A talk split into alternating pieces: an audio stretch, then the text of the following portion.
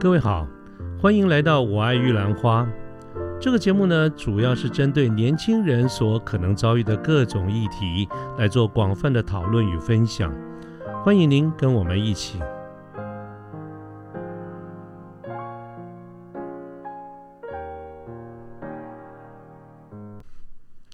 各位好，我是卢天记，现在是民国一百一十年的一月六号星期三的下午。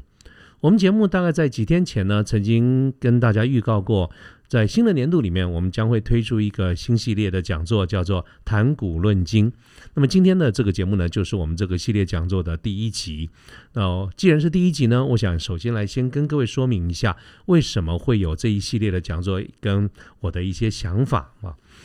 那我常常会提到一件事情，就是呃，我自己觉得我的年纪呢，应该比我们线上的听众朋友们应该有大上一截吧。所以在我们这个年代呢，其实是有比较多的这个机会哈，去阅读或者去背诵一些呃比较多的这个古文了，包括四书五经啦等等这一些啊比较老的这种古文。我特别记得我小的时候，很小的时候吧，大概在小学一年级、二年级左右。那么当时呢，呃，家父就是我父亲了哈，就要求我要来读这个《古文观止》哈，《古文观止》是一个呃一个著作，是清代的一个学者他去整理了很多的古文哈，把它集结成册，叫做《古文观止》啊。所以我很小的时候，我的父亲就要求我要来读《古文观止》哈。那么当然不是每一篇都读了哈，而是呃，我父亲帮我勾，大概有勾了五十篇左右，大概四五十篇。啊，我记我还特别有印象，我念的第一篇就是，其实也是《古文观止》的第一篇呢，叫《郑伯克段于鄢》啊，这个是呃，一起都有这个印象。那么回想一下，在那么小的一个年纪，我们就开始念这些古文哈，其实当时并没有太多喜悦的感觉，而且我觉得，因为小时候嘛，什么都不懂哦，常常觉得这个背古文这是一件非常痛苦的一个苦差事了哈。呃，实在想不出来 为什么要这么做。可是那个父命不可违啊，所以老爸叫我们这么做，我们就这么做啊。但是后来随着年纪慢慢增长了以后，呃，我哎确实有感觉到这个文字之美啊，觉得这些古文确实是非常的好啊，非常的美丽的这些文字。但是美则美矣啊，我仍然没有感受到这些古文跟我们的日常生活到底有什么关系？基本上也没有什么关系嘛，它就是一种文字之美的这个欣赏。啊！但是随着这个年纪逐逐渐一直在增长，尤其是在最近这些年来，哈，我一方面呢在职场上打滚了也这么多年了，二来呢在工作上也有蛮多的机会，跟很多的年轻的朋友，我们有更多的一些接触往来，而我们又常常有机会去谈到跟职涯、跟职场上面有关的一些零零总总，哈，所以后来走到这样子的一个田地呢，我就赫然发觉说，哎。有了一些新的这个体认哈，原来我们可以可以从古人的这些智慧里面，居然还真的可以找到一些道理，跟我们现在所谈到的职业规划啦，或者是企业管理来相通。所以我就在想说，既然如此呢，我要不要比较有系统的一点来找出从古文里面找一些道理来跟我们所有的听众朋友来分享啊？所以这就是我们当时为什么起心动念想推出这个系列讲座的一个原因。那么首先呢。我第一个选中的就是《战国策》这个系列啊，这个这是我们呃第一个推出的这个这个这个这个节目哈。那既然是选了《战国策》，我想有必要再跟大家先说明一下，简单的说明一下当时的一些时空的背景。各位知道，我们在中国五千年的这个啊，号称五千年的这个文化哈，从呃这个呃现。尧舜禹汤文武周公，这开始有非常多的这个朝代，其中在非常早期上古的时代，有一个朝代叫做周朝。这个周朝呢，呃，想做大概八百多年，算是我们中国历史上面这个年代最长的一个年代吧，哈，应该是周朝吧。那么你看汉朝四百多年，明清大概都是两百多年，哈，周朝是非常长的，想做想连八百多年。第一场，那么周朝呢？它在历史上可以分成东周跟西周两个时期。那关键点是在什么呢？从中平周平王东迁以后，把首都东迁以后之后叫做东周，之前叫做西周。那么在东周哈，这个周天在在这周朝哈，它是共主制，就是周天子是天下诸侯的共主。这件事情不论西周不论中周，皆然，大家都是这样子做。但是从东周时代开始，周平王东迁以后啊，当时的时空背景是这样子的，就是说这个天子的这种天下共主的地位逐渐在下降。那么诸侯的势力开始在兴起，哈，简单讲就是这个周周朝的王室慢慢人家就不太甩他了，所以呢，各个这个诸侯就各自为政，因此在周朝的末年出现了啊，在历史上非常有名的春秋战国时代，啊，这个春秋大家常常讲的是春秋五霸啊，比如说齐桓公、宋襄公、晋文公、秦穆公跟楚庄王。各位，这这这几个人物你不记得他名字没关系了哈，但是你要注意到一件事情，你有没有注意到我刚才在念的时候，啊，这个出现了一个楚庄王这个样子的一个称谓，哇，稍微跟大家说明一下哈，在古代是没有皇帝这个字眼的，皇帝是从秦始皇开始才有这个称谓，那么在秦始皇之前，在周朝的时候。所谓的周天子讲的就是王，所以周朝最大的官就是王了嘛，哈。那么在王之下才有诸侯，所谓的公侯伯子男，这是诸侯的一些称谓。所以刚才我讲的齐桓公啦、宋襄公啦、晋文公啦、秦穆公啦，他们都是在这个公侯伯子男这样子的一个排排列之下，他们是居居于诸侯之首啊。可是到了后期，连楚庄王他开始称王了。啊，也就是从春秋时代，大家就越来越不把周天子放在眼里哈，陆陆续续大家都称王哈，这个楚庄王就称王了。那么是这个是春秋哦，那春秋之后呢，就进入了战国时代，也就是整个周朝的最后的这个末年啊。战国时代最有名的七个国家就是哈韩赵魏楚燕齐秦这七个国家，这国因此在历史上就把它称之为战国七雄。那么这七个国家呢，其实主要另外还有一些小的国家了哈。这几个国家，这几个诸侯呢，就是他们是以诸侯的位阶，可是都称王哈，都称国。所以战国时代，其实在历史上是一个中国历史上从政治来看，它是一个非常纷乱的这个时代。但是这个时代呢，同时也是从这种学说、思想的学说、各种的思想学说，在整个历史上，它是一个最奔放、最自由的这个时代。哦，这个这在那个时代简直是哈，百花齐放，百鸟争鸣，各种的思想学说都有市场，大家都买单啊！所以，在这个这个历史上记载里，有很多的这个呃学流派学派，在那个时候都纷纷兴起哈。非常有名的，譬如说儒家啊，大家都很清楚知道代表人物孔子、孟子。那么法家呢，代表的人物韩非子；道家呢？代表的人物老老庄啊，这个地方特别要跟大家讲一下，当时的道家跟道后来的道教这是两回事啊。在战国时代谈的道家，它是一种思想学说，它的呃代表性人物就是老子、庄子啊。那么，可是我们常常现在讲的道教，那是一直到了东汉末年的时代，五斗米教兴起了以后啊，叫才叫才有这道教，所以它是隔是年代是隔得蛮远的，但是它中间是。是有关系的啦，哈，但是它不是同一件事情。道教的出现，足足要晚了好几百年啊，在东汉的末年。那么，各位各位如果对这个有兴趣的话，改天我们哈，这个我们现在在讲东周了，慢慢慢慢哪一天讲到汉朝的时候，我们再来讲一下哈汉朝发生的这些事情哈。不过现在回过头来，刚才讲了，除了儒家、法家、道家之外呢，还有一个学派叫做纵横家。这个纵横家呢。的代表性人物就是知非常出名的鬼谷子。这个鬼谷子呢，他有两个，至少好他好几个徒弟啊。他两个徒弟非常有名，就是当时的苏秦、张仪这两个人。好，那么我们今天所谈到的这个《战国策》就跟纵横家有高度相关。那么各位刚才简单的介绍了一下当时的这个时代的这个背景哈。我刚才说过，各种的学术思想啊，都自由奔放。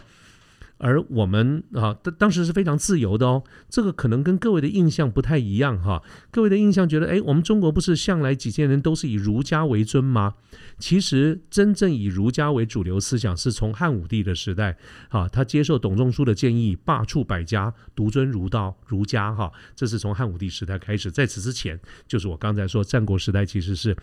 啊思想非常的奔放的哈，各种的学说大家都可以接受。那么这个战纵横家在战国时代，他们是在干什么的呢？他们其实就是啊一些非常呃有谋略的这个这个一些人哈，他们口才辩己。那么他们主要就是在游走于诸国哈各国诸侯，那么希望游说这些各国的君主。能够啊，怎么样的攻城略地，怎么样的去侵占地盘，怎么样去打败别的国家？而这些谋士，他们本身的利益就在于图谋怎么样经由说服这些呃诸这个诸侯哈，做刚才谈的这些攻城略地的事情，然后让让自己能够封侯拜将。啊，这个是纵横家这一整个学派他们主要的一个工作的任务了啊，基本上就是，呃，他们定位自己，简单讲，按照今天的一个说法，就叫做专业经理人呐，啊，这在各国的游走，所以他们也可以接受外派到不同的国家去啊工作，这个都是没有问题的。那么在纵横家里面呢，它有两个非常重要的著作，一本叫做《鬼谷子》，哈，一本叫做《战国策》，这是纵横家。这个流派里面非常重要的两本著作，著作。那《鬼谷子》呢是谁写？就是《鬼谷子》哈，同名这本书同名。《鬼谷子》这部书里面呢，它是非常深奥的学问，它用它用了非常简洁的一些哲学性的这些术语，跟这种很非常抽象的这些理论跟原则，所以它本质上来说啊，言简意赅，所以它是一个非常的呃，我们叫做这个会深艰难呐，很不容易懂。那我自己呢，其实看《鬼谷子》，我有很多地方都是看不懂的哈，所以既然看不懂，就不敢乱讲。那但是我们今天不谈《鬼谷子》，那么我们要谈的是纵横家另外一本重要的著作，就是今天的主角叫做《战国策》。那么这个《战国策》的写法哈，就跟刚才我们讲的《鬼谷子》是完全不一样的一个做法。那么《战国策》这一这一部书呢，它就是记录了在战国时期这些谋士们他在各国诸侯之间游说的一些故事啊。当然，它是一直逐渐累积下来。可是，它真正变成一本书呢，是在西汉末年有一个学者叫做刘向啊，方向的向刘向，他去整理编定了这个这些故事，把它整理起来，有系统的整理。那么，刘向在整理的时候，是他他是按照年代。啊，按照国别来分，所以呢，他把《战国策》分成东周、西周、秦、齐、楚、赵、魏、韩、燕、宋、魏、中山国。啊，总共有十二个国家，他就按照这十二个国家分国分批啊来写，所以它整个集合起来哈，大概有三十三卷。啊，就是三十三个册哈，它都是它的单位都是什么册？东周册、西册、秦册、魏册啊，《战国策》的册。那么总共呢，《战国策》是三十三卷，故事有非常多，一百多个故事啊，非常多的故事。那总共的字数到十二万字，好，非常丰富。那么它的这个描述的方式就跟刚刚《鬼谷子》是非常不一样的啊。那么呃，这些故事的过程当中，他对于很多当时啊这个各个谋士去游说的故事啦、经过啦，做了巨细无遗的描述啊，读起来是非常丰富、非常精彩，而且容易懂。那么它整个的感觉像什么呢？就像是嗯，如果换上我们现在的这个用词来看的话，就是呃，各位知道这种 MBA。啊，MBA 的 program 里面，我们是不是常常要做个案研究啊？所以所有的 NBA 都知道我们要去读什么哈佛个案研究啊。我们读了一篇啊个案研究里面几个公司的背景资料，然后当时要做哪些决策，于是啊一堆的 MBA 就开始来讨论什么愿景啦、策略啦、执行计划啦、目标管理啦等等。那么。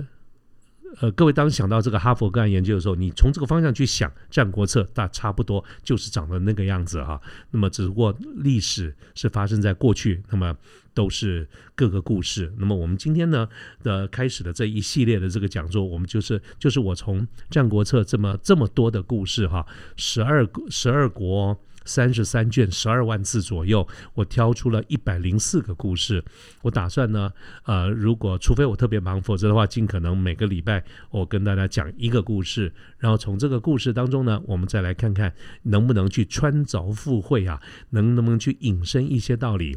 对于我们在现今的职业上面能够有一些启发。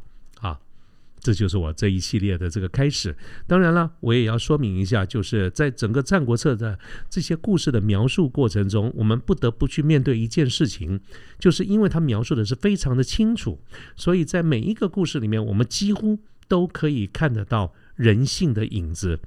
而在《战国策》里面，它是非常清楚的、非常赤裸裸的去展现出来人性的光明面跟黑暗面，而且很多的时候。我们会发现，一个人他的光明面越强的时候，他的黑暗面就越强。所以当时我在想，要不要拿《战国策》来出出来跟各位来聊一聊呃讲故事的时候，我其实曾经做过犹豫的，就是在讲这个故事的过程中，我该不该去提那些人性的黑暗面。啊，这件事情我其实是犹豫了，所以我们这个系列讲座其实本来可以更早的这个推出了哈，但是我经过一番挣扎以后，我觉得我还是希望能够在过程中跟各位啊来说明一下这个黑暗面啊人性的黑暗面，因为这些都是人性，都同时存在你我的这个心中啊。我们啊，既然社会上这么多的现实的事情我们都能够面对了，我们应该更有勇气来面对我们的这个。呃，人性啊，所以最后的决定还是来跟大家说明一下啊。好，那接下来呢，呃，我们就准备开始进入话题哈。所以刚才本来是想说，哎，前面用个很短的时间跟各位做一个前言，结果没有想到这个前言一前言就。前了十五分钟哈，但是呃没关系啦，反正我们这个这一系列讲座的第一次嘛，跟大家说明一下时空的这个背景哈。那么接下来呢，我就想来讲今天的第一个故事。这个故事呢，是我也是一样按照编年史哈，我从东周开始来讲啊。这个东周策里面有一个故事叫做周文君免公师集。那因为它是古文啊，所以我在念的这个时候，可能在线上的听众朋友，你不见得听到我讲的每一个字都能知道他讲的中文是哪几个字哈。呃，这点就很抱歉，因为我们听的是广播哈，而不是看 YouTube 这一类的影片，所以你看不到这个文字。但是没有关系，我们的呃节目才上架了以后呢，我们会在最近将要推出的官网上面，我们会把文字稿也放上去。啊，所以各位将来可以在我们的官网上面看到这个文字稿啊，就会知道我讲的是哪几个字哈。那么我现在就讲第一个故事，叫做周文君免公师集。那因为古文本身念起来啊，稍微比较有一点咬文嚼字，而且比较拗口，所以啊，也因为各位是听广播的关系，我就不念古文的原文了，我直接试着用我自己的语言把它翻译一下。啊，所以我跟各位讲的是一个翻译的译文哈，就是在东周的一个君主，那么他有一个君主叫周文君，那么周文君呢，他在这个当君君主的时候，他有一个相国，相国就相当于丞相这个位置哈，那么他的这个呃相国在当时的这个这个呃这个人名啊，他就叫做公师吉，那么。呃，不知道是什么原因哈，这个当然书上是历史史史记上是没有记载哈，就不知道什么原因，周文君最后决定把这个相国公师级的职位给免了哈，简单讲就是 you are fired，他把他开除了。那么，呃，决定要换上呃一个新的相国叫做吕仓啊，这个他决定要任用他作为一个新的样相国。那么这个消息一传出去以后呢，哎呀，整个的人民啊就啊。话变，大家哦，这个普遍人民都表示极端的不满哈。那么按照这个原文来看的话，大概这个吕仓当时的名声可能不是不怎么样吧。所以呢，这个消息一旦传出以后啊，整个的人民都表现非常大的不满。所以各位，你听了看这个历史哈小说，你也可以发现，古代好像还蛮文明的哈。这个呃，人民都可以表达一下这个意见。所以当时呢，周周周周的这个民众们对于这个消息发布以后，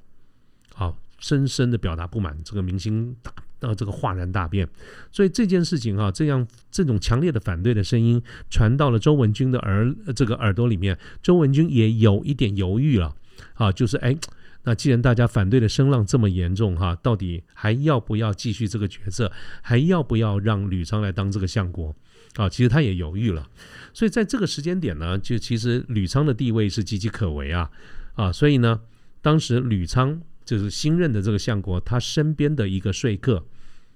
啊，这个书史书上没有讲他的名称哈，这个就帮他献计。那总自己的老板呢，有可能就干不了相国了嘛，啊，总要想办法要保住啊这个相国的这个职位，所以在当时可能也蛮自由的哈，就是这个吕仓的说客，他就想办法去觐见周文君，他就开始做游说的工作，重点就想办法保住这个职位。他是怎么跟周文俊说的呢？他说：“哎，报告这个君主啊，哈，报告报告大老板，我们这个国家哈，其实任何一个国家在做任何的事情、做任何一个决策的时候，你都不可能让。”每一个人都满意的嘛？这个老百姓本来就会对任何一件事情一定是有褒有贬嘛。好，这个换到我们今天的这个用词，就是什么事情都是无其厚不能厚啊。如果我们讲英文的话，就是呃。你如果想要让每个人高兴，叫 please everybody, please nobody，哈。不过当时在周朝的人，他一来不讲台语，二来不讲英文，这是我刚才自己去加的。但是当时的说客就是这样去说服，呃，游说周文君说，本来你做这些决策就不可能每个人都会满意嘛。所以真正的一个重点不是去花时间去找那种大家都可以接受的这种这种事情，而是呢，啊，其实这个东西你应该把这些烦恼让你的部署来承担。一个真正的忠臣呐。碰到这种状况的时候，他会想办法帮出来帮大老板你这边去挡子弹，他会把所有的这个矛头、所有的攻击啊，都想办法揽到自己的身上，好，然然后把所有的赞美都想办法引到老板你的身上，这个才叫做忠诚呢，啊，一个好的这个臣子就是应该这样子做，啊，那我举个例子给您听啊，你看那个宋国啊，宋国那个君主啊，他不是也是呃这个建。建了自己在建造这个他自己的游乐台吗？他为了要建游乐台这件事情啊，你看他调动了他们国家里面那些农民，在农忙的时候，本来农民都要忙着去种田，结果呢，宋国的君主还不是一样，把他农民全部都征召来，开始去建筑盖他的这个游乐台。你看人家宋国的人是不是也骂个半死？哦，当一开始骂个半死的时候，这个所有的炮火都骂到宋朝的君主哎，宋宋宋国的这个这个这个这个宋主。原因是什么？就是没有人帮他受过，好，没有人帮他挡炮灰。所以后来你有没有注意到这个事情？啊，后来呢，他们的这个大臣叫做子罕，他就为了这个事情，他去辞了这个相相国的职位，然后呢就被调到去做司空，啊，大概是一个比较低一点的职位，职位啊，也就是说，这个时候宋宋军就出来啊，把他这个相国的这个这个职位把他免了，把他调去做司空。结果这一出来以后，所有的举国的人民。都觉得宋主真是英明啊！哦，你看这个子罕哈，做做这样子的一个不讨人民喜欢的这个事情，所以大家就开始拼命的骂子罕。但是呢，对于宋主反而认为他是个明君，他做了正确的选择。你看看宋人家宋宋国是这样在处理的啊，其实盖的是宋主自己的一个这个这个这个这个这个游乐台啊，但是子罕出来挡了炮火。那你不要说宋哦。来报告大老板，我再跟你讲一个故事。你看齐桓公，齐桓公赫赫有名吧？在我们这个啊，这个这个战国时代，你看也是非常有名吧？齐桓公呢，他在他的皇宫里面一样有一堆的这个欢乐的呃这个场所，还有七百多个一个好像这个歌院歌妓院一样啊。整个的他干的这些事情，齐国人也是骂他骂翻了。可是这个时候啊。齐国的相国是谁呢？管仲啊，这个你看很有名的人，叫做管仲。他怎么出来护主呢？管仲就为了这个事情，管仲就在他自己家里也开始盖这种游乐台，然后还把它叫叫做什么三龟台什么的。他的目的呢，其实就是帮齐桓公啊挡炮火，帮他掩盖啊，然后把所有民众的这个炮火都吸都这个吸引过来，大家就开始骂管仲。其实呢，齐桓公受到的压力就少了很多。啊，所以你可以看到，在人民心中啊，跟大老板您报告，人民心中常常骂的那个人呐，其实很多时候他都是在帮大老板挡，这个就叫做忠诚。那你要说人民称赞的啊，很多称赞的人就一定好吗？不一定哦。你看有《春秋》哈，《春秋》这部书里面，他就记载了有很多的记载那种臣弑君，就是臣子去杀掉的君主这种故事。那些臣子啊，他们在民间的声望都很高啊。啊，所以你好，报告大老板，你有没有觉得老板的眼里看事情跟人民眼里看事情是不一样的一个态度啊？所以呢，有一个非常重要的一句话啊，叫做什么呢？叫做啊，大臣得遇非国家之美啊，这个一个国家里面的这些大臣，如果是非常受到人民欢迎啊，坦白说，对于君王您这个地方啊，其实不见得是好事啊。啊，这个就这个这个这点，我特别跟您这边报告一下。好，各位，当时吕昌的这个幕僚就是用这样子的一个角度，他是从周文君个人的利益这个角度来去说服周文君，所以周文君到最后呢，左思右想，他原先受到舆论的压力，想要把吕昌的职位把他免掉了，他后来就没有去免的这件事情，就这样放着，所以吕昌呢，就经由他的说客，用这个角度来说服周文君，他保住了他的一个职位。这个就是在整个的《战国策》前面的《东周策》里面非常有名的一个故事，叫做周文君免公师籍。好，那大意上是这样子了哈。那我刚才说了，就是文言文的这个部分，我就不去念它了。各位，我们听听看这个故事哈。大家如果在这个我讲的这个过程中，哈，跟我一块去想象，我不晓得你有什么体会。但是我们总结上来看的话，你可以发现哈。这些这些出来挡炮火的人，包括宋朝的，包包括宋啊，包括齐桓公啊，包括等等这些，他们这个被人民啊骂得越凶，你有没有注意到他的地位就越稳？因为其实根本来说，他根本就是帮他的老板去挡炮火。啊，所以这个是呃，我呃，我们常常看到的，他这个谋士也讲得非常的清楚。其实君王哈领导者看到的跟人民看的不见得是完全一样的，大家着重的一个重点也不见得是一样的。那么这些想法呢，在古代啊叫做帝王学，在现代叫领导统御。其实它基本上讲的都是从一个一个 leader 一个领导者他的眼光是看哪些事情。所以，我们常常会看到哈一些功高震主的事情哈，这个有的时候下场不见得很好。这因为什么？因为是人性。我们作为一个领导者，作为一个君主，就是我一开始有讲的，我们一方面希望。这个我们的部署很能干，二方面他越能干，我们其实心里越复杂，我们也会有所忌讳。如果这个国家是我的，像比如说当年的这个这个这个这个封建时代，在早年啊，这是正极国家，那还就罢了。那如果是现在专业经理人，大家都是红起来，大家都是来上班的，那么我们啊，有的时候对部署能干，我们我们真的是一则一喜，一则一忧。所以，当各位你明了这个是人。性里面必然存在的黑暗面，包括你我都一样的时候，我们就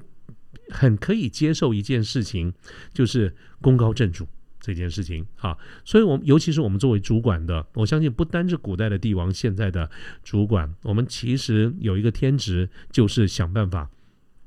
一方面觉得主管呃这个部署做的很棒，二方面我们还是有一个习惯会去挑。替他的毛病，可在挑剔的过程中，真的是因为我想要把他干掉吗？也不会，只是呢，从领导统一的角度而言，我们还是要啊，让他有一说有所警惕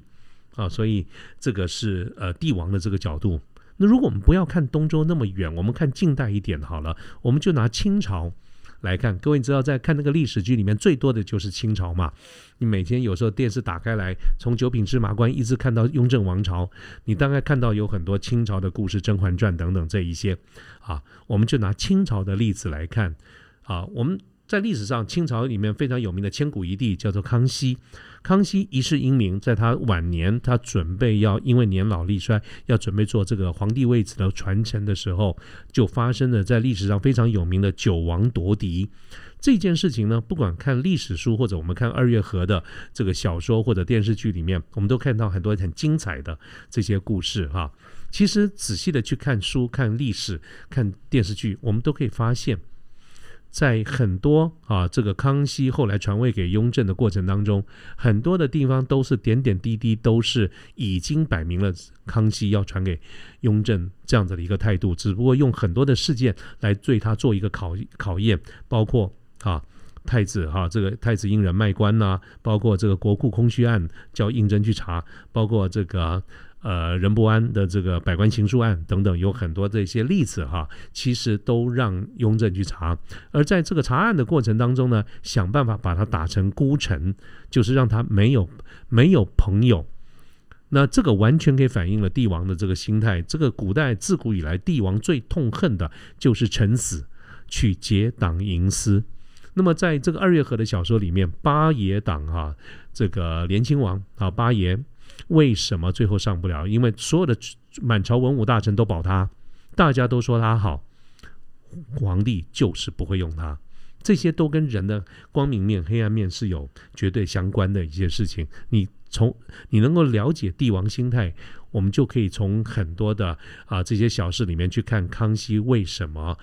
从来没有犹豫过，他从头到尾看了很多的事件，就是要传位给雍正的。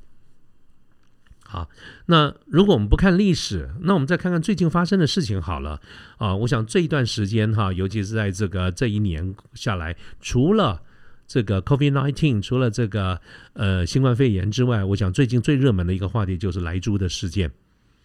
啊。这个莱州的事件就牵涉到我们在国会里面的一些角力哈。我想我们今天不谈政治的立场，你我各我各自有心里的一些底线，我们各自对政治有一些想法，但是我们今天不去触碰政治这件事情，我们就看看啊整个的内阁哈，就是行政院长苏贞昌先生他在国会里面所遭遇到的啊各种的这种。呃，攻防战哈，我们看到这个蛮精彩的嘛哈，这个呃，他其实帮啊蔡总统挡掉了很多的炮火。我们再来看苏内阁里面陈时中部长，那在跟啊这个民意代表之间也有很多来回的折中，他一样也是挡掉了很多的炮火。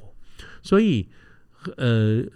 针对这些事情，有很多人有一些不同对时事里的不同的看法，说准备倒台、准备换人。但是我自己主观的觉得，我觉得这些人啊，包括行政院长啦，包括这个陈世忠部长啦，他们受到的炮火越猛烈，他们的地位坦白说越稳。为什么？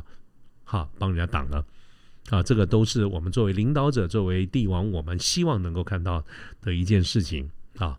这个是我们从最近的这个政治的这个呃例子来看。如果各位你说不说这些，我们再讲具体一点好了。就拿我身边我自己身边的朋友来看，好了，我跟大家举一个例子哈。我有一个呃高中同学啊，我们非常要好的一个高中同学。那么他在职场上有一个非常好的成就，远远超过于我。那么嗯，我们都是同样都是大学同一个大学毕业，可是哎，他表现的就很好。那么他的这个职业生活里面呢，呃。后来就是在在这个一个非常有名的外商担任台湾区的总经理，也因为这个表现的非常的好，所以呢，他又被提升到大中华地区，就是我们一般讲的 Greater China 啊，大中华地区的总经理，而而且仍然做得非常的好，一路啊这个扶摇直上。简单讲，他是一个成功的代表。那么，在这个我们大家聊天的啊同学聚会嘛，聊天的过程当中，那他也就啊半开玩笑的在聊天，但是事实上我感觉是语重心长，而且我觉得非常的呃同意的一件事情。他说，根据他自己的一个经验，在职场上如果要往上爬，就是搞定两个人，哪两个人呢？你的老板跟你老板的老板，好，就是这两个人搞定，你一定平步青云。那么我们光听这两句话呢，或许我们会觉得说，哎呀，这你这个太武断了吧？哪里就只能做到这个事情就可以搞定了？这个我完全同意了哈。我相信他是简化了。除了这两这这两点以外，我相信在工作上一定还是要努力表现哈。所以我们不去挑剔他这个语义上的这个狭隘之处。我们单纯从这个角度而来看的话，其实我还真的是深深的同意这件事情，就是我们在职场上人与人的这个相处啊。有一个非常重要的一个概念，我想我在之前的几集的节目里面，陆陆续续在不同的话题里面，也应该有提过类似的看法，就是让别人得分，或者我们用更通俗、用一般的话来讲，大家都是出来混的好，我们叫做花花轿子人抬人。那么我们跟主管之间的一个相处，蛮重要的一个原则，就是让主管拿得面子，我们拿里子，好。有什么后康的事情，你有不同的表达方式，你也可以让所有的掌声 spotlight 打在你身上，你也可以把它归功于主管。啊，那如果常常归功于主管啊，那么这件事情呢，掌声就让主管拿了，但是呢，里子常常都是我们拿到。我自己从自己的这种想法来看，我也是人，我也是啊，我们有七情六欲，有这种。阳光面、黑暗面都是人之常情。如果我的部署经常的做的不错，并且在很多的场合把这个掌声归诸于我，你说我不爽吗？我跟各位报告，我还真爽嘞。那么你说因为很爽，因为很高兴，我将我之后的行为面会不会有偏差？我还真是得说可能会，我当然会想办法照顾这个小老弟，有后康的有什么好事，当然会啊让他优先。真的捅了什么祸，我们也有可能睁只眼闭只眼就算了。各位知道，在职场上有很多的事情，要不要跟你啊这个斤斤计较，还是啊这个我们闭着眼睛就过去了？那纯粹就是我们一句话的事情了啊，所以。大道理我们可以这样讲，可是人还是有七情六欲的，人还是会有这种呃黑暗面，或者我们讲 personal win 的哈。所以如果在我们跟主管的相处当中啊，记得大臣之欲哈，这个这个呃，我们叫做这个大臣得欲非国家之美啦。我们自己的身段上面要有很多不同的一个表达方式。有的时候我们会让掌声 spotlight 打在我们的身上，可是有的时候我们也不要忘记了刚才讲的这句话。大臣得遇啊，非国家之美。有些掌声让别人拿，我们拿实质的这个好处。好，我想这个或许这也是其中的一个观点哈。那么 我我还是要强调了，这些都是我个人的一些主观哈。所以这是我们在第一篇的文章《周文君免公司集》里面，我希望跟各位来说的一个小故事。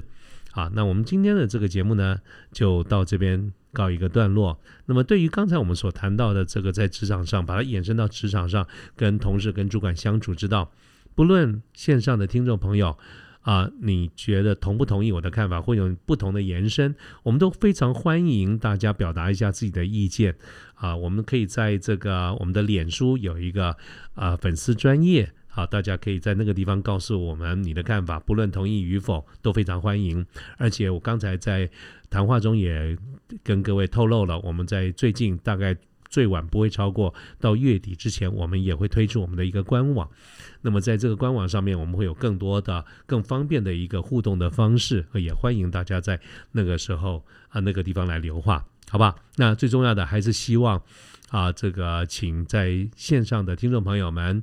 呃，有什么意见，请告诉我们。然后，如果你觉得我们的节目还有一点点可以参考的地方的话，也非常欢迎啊，请你尽量的去分享给你的朋友、你的同事，好不好？我们今天的这个节目就到这边告一个段落。我想，哎，外面天都黑了，也差不多要准备下班吃饭了哈。这个，那我就先在这个地方跟各位说拜拜啦，祝福大家有一个美好的一天，各位再见，拜拜。